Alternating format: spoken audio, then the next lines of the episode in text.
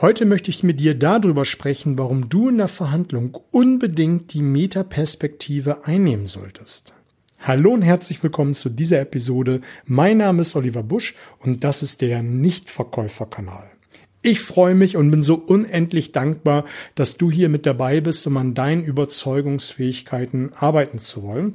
Und heute möchte ich dir mal so einen Praxistipp geben, den mir damals mein Coach verraten hat, worauf ich in der Verhandlung unbedingt achten sollte. Und wenn du das beherzigst, garantiere ich dir, dass du nicht mehr zu viel Konzessionen gibst, also zu viel Zugeständnisse gibst, dass du besser abschneidest und deutlich mehr darauf achtest, was du in der Verhandlung tust.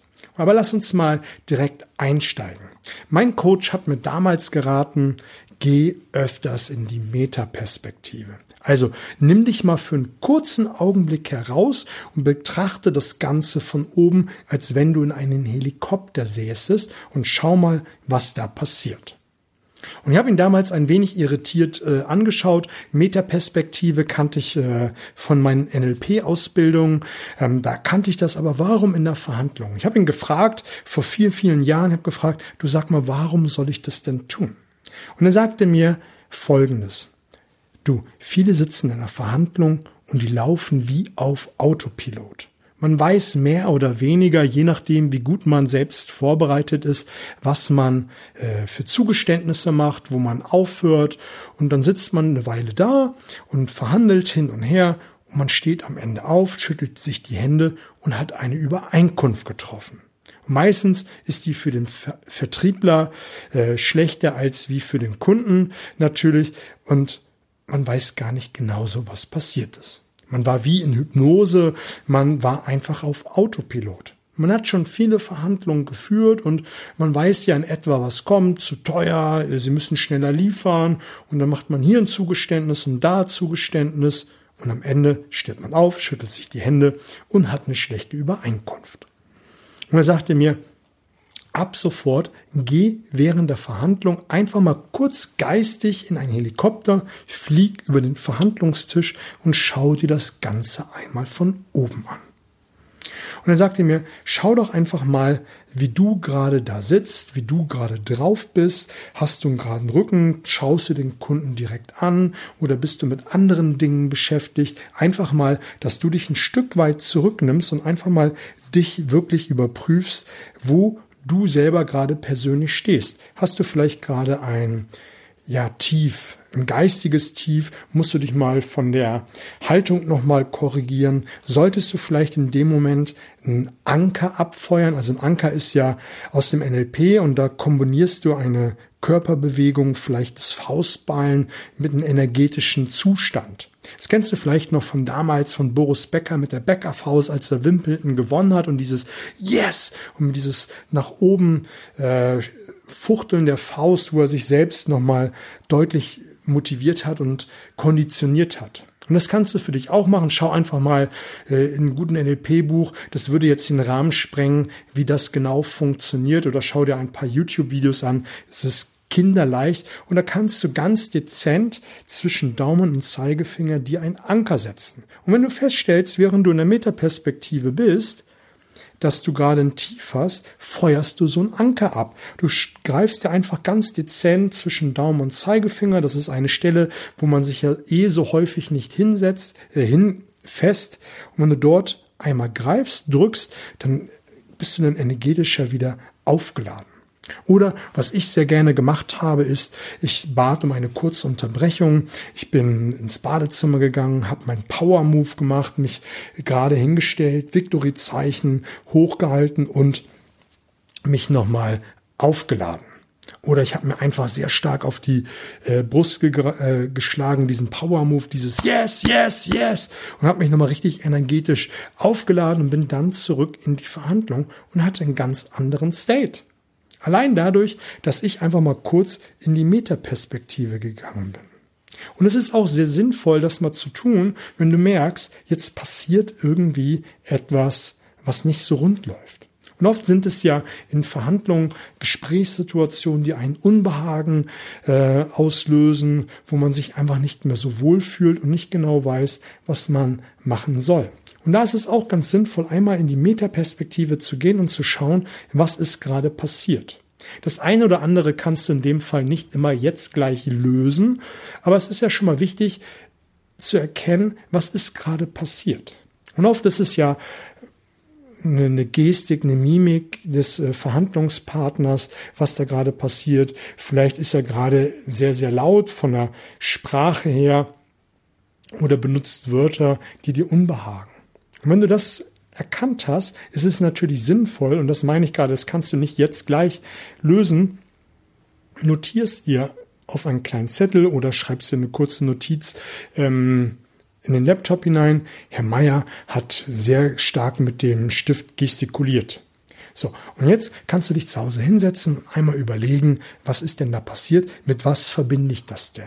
Gab es eine Situation in der Kindheit, wo ein Verwandter, ein Bekannter immer sehr, sehr wild äh, mit dem Stift gestikuliert hat und das hat mir Unbehagen bereitet. Oder in der Schule die Lehrerin mit dem Zeigestock immer sehr, sehr wild, sehr, sehr energisch und das war eine Situation, die hat mir Angst gemacht. Und die kannst du dann lösen und nächstes Mal, wenn du ähm, in, in, der, in der Verhandlung bist, vielleicht mit demselben Kunden oder einem anderen und da ist wieder jemand, der wedelt äh, heftig mit dem Stift, kannst du es A schon mal viel, viel gelassener sehen, weil du die Situation erkannt hast und weißt, was jetzt passiert. Und wenn du es gelöst hast, gehst du viel, viel einfacher und gelassener damit um, weil du, wie ich es eben gerade gesagt habe, weißt, was gerade passiert. Also das ist schon mal vom persönlichen Mindset ein Punkt, wo ich denke, wenn du das umsetzt, wird es dich enorm nach vorne katapultieren. Und das ist genauso, wenn du mit einem Chef äh, verhandelst um Urlaubstage, um mehr Gehalt, äh, was auch immer, mit Freunden äh, irgendwas unternehmen willst. Und da gibt es immer eine Sache, die dir Unbehagen bereitet. Und wenn du einfach mal für einen Moment hinausgehst und schaust, was da gerade passiert, äh, kannst du an dir arbeiten und wirst es beim nächsten Mal besser machen. Und an dieser Stelle sei nochmal gesagt, Mindset-Arbeit, Persönlichkeitsentwicklung ist kein Dauerlauf, es ist kein Sprint, es ist ein Dauerlauf. Mindset-Arbeit, Persönlichkeitsentwicklung ist kein Sprint, sondern ein Dauerlauf. Da darfst du arbeiten und arbeiten und arbeiten und dazu gehört natürlich äh, viel Trial and Error und ähm, Erfahrung mit dazu. Aber wenn du permanent am Ball bleibst, dann wirst du nach und nach immer besser und besser und besser. An dieser Stelle besser und besser fällt mir gerade ein, in dem, demnächst wird es geben, The Next Step von mir. Da wird es jeden Sonntag von 18.15 Uhr für 45, 60 Minuten einen Gruppen-Zoom-Call gehen, äh, geben. Ich denke, ab dem 1.8. wird es äh, online gehen beziehungsweise verfügbar sein, wo wir dann auf deine persönlichen Fragen eingehen, wo wir die Podcast-Folgen nochmal aufarbeiten. Wenn du Fragen dazu hast, das eine oder andere jener Podcast-Folge ist ja schon recht an der Oberfläche, da kann man noch deutlich tiefer rein, aber mir ist es halt wichtig, dass du in den Podcast mich kennenlernst und auch mal ein bisschen Techniken kriegst, die du sonst so nicht kriegen würdest. Und wenn dich das mehr interessiert, im Gruppen-Zoom-Call kannst du deine persönlichen Fragen stellen, auch Fragen zu einer besonderen Situation, die dich gerade im Vertrieb oder beim Überzeugen von Kollegen oder auch deine Chefes äh, bewegen. Und ich denke, wenn du diese Frage stellst in so einen Gruppen-Zoom-Call, kriegst nicht nur du eine Antwort, sondern auch die ganzen anderen. Die anderen haben vielleicht nicht jetzt sofort die Herausforderung, sondern vielleicht ein wenig später oder können sich anhand dieses Beispiels äh, überlegen, wie sie das auf ihr Leben übertragen können, weil sie eine recht ähnlich gelagerte Situation haben. Und da 45, 60 Minuten Demnächst wird das Angebot auf meiner Webseite ähm, verfügbar sein. Wenn dich das jetzt schon interessiert, schreib mir einfach äh, eine Nachricht auf Instagram oder geh auf meine Webseite, trag dich in den Newsletter ein oder schreib mir eine E-Mail, der nichtverkäufer.de findest du dann auch gleich in den Show Notes ähm, die weiteren Kontaktdaten. Die nächste Sache, die du machen kannst, um die Helikopterperspektive für dich zu nutzen, ist natürlich auch, um zu schauen, wie weit bist du in der Verhandlung. Es ist immer ganz gut, alle paar Minuten, gerade bei längeren Verhandlungen, mal ein Check-up zu machen. Wo stehen wir im Moment? Wo sind wir gerade? Hast du immer noch einen, guten Rapport zu deinem Kunden, also ein gutes Vertrauensverhältnis, oder ist der Kunde dir weggerutscht und du hast es nicht gemerkt? Wo stecken wir inhaltlich? Sind wir da auf der Linie, die ich mir vorgestellt habe? In der vergangenen Episode am Dienstag ging es ja um die Butner. Bin ich noch da, wo ich mich darauf vorbereitet habe, oder muss ich jetzt eine äh, Alternative zünden, um den Kunden wieder zu meiner Leitlinie zu bringen? Und laufen die Dinge generell so, wie ich sie geplant habe? Schau, oft ist es ja genau das, was ich am Eingang erzählte mit meinem Coach. Man ist in der Verhandlung, ist auf Autopilot und die Dinge laufen dann irgendwann aus dem Ruder. Man hat sie nicht mitbekommen. Und wenn du öfters mal im Gespräch einfach mal für einen kurzen Moment hinausschlitterst, dir die Gesprächspartner von oben anguckst und siehst, ah, irgendwo habe ich ihn verloren. Und da kannst du mal für einen kurzen Moment, das geht ja ziemlich schnell, Revue passieren, was ist in den letzten Sekunden, Minuten passiert, wo habe ich ihn vielleicht verloren. Und auch das kannst du ja direkt und offen ansprechen. Und dann kannst du natürlich, wenn du festgestellt hast, dass irgendwo etwas aus dem Ruder gelaufen ist, wo kann ich jetzt nachsteuern? Wo muss ich nochmal eine Kurve kriegen, um wieder auf meine Ideallinie zu kommen? Dann natürlich die, die grundlegende Frage dabei, kann ich den gesamten Prozess noch korrigieren oder ist es besser, vielleicht eine Pause zu erbitten, um dann in der Pause mit dem Kunden nochmal Beziehungstalk zu machen, um dann, wenn man außerhalb, wenn man aus der Pause wieder zurückkommt, wieder einen neuen Ansatz zu haben. Und oft ist eine Pause ganz ähm, geschickt einzufordern, um dann diesen Beziehungstalk zu machen, weil dann hat man sich im Moment die Beine vertreten, man hat einen Kaffee zusammengetrunken, der eine oder andere, der noch raucht, ist vor die Tür gegangen, hat den Nikotinspiegel wieder nach oben gefahren und ist dann einfach ein bisschen gelassener. Und wenn du dann wieder äh, ins Gespräch gehst, sind die Punkte, die aus dem Ruder gelaufen sind, wo man die Leitlinie verlassen hat, vergessen und man kann ganz woanders wieder anfangen. Und das kann man sowas machen wie mit, ach, wo sind wir stehen geblieben? Und der Kunde wird dann irgendeinen Punkt aufgreifen, weil er es vielleicht in dem Moment selber nicht mehr weiß.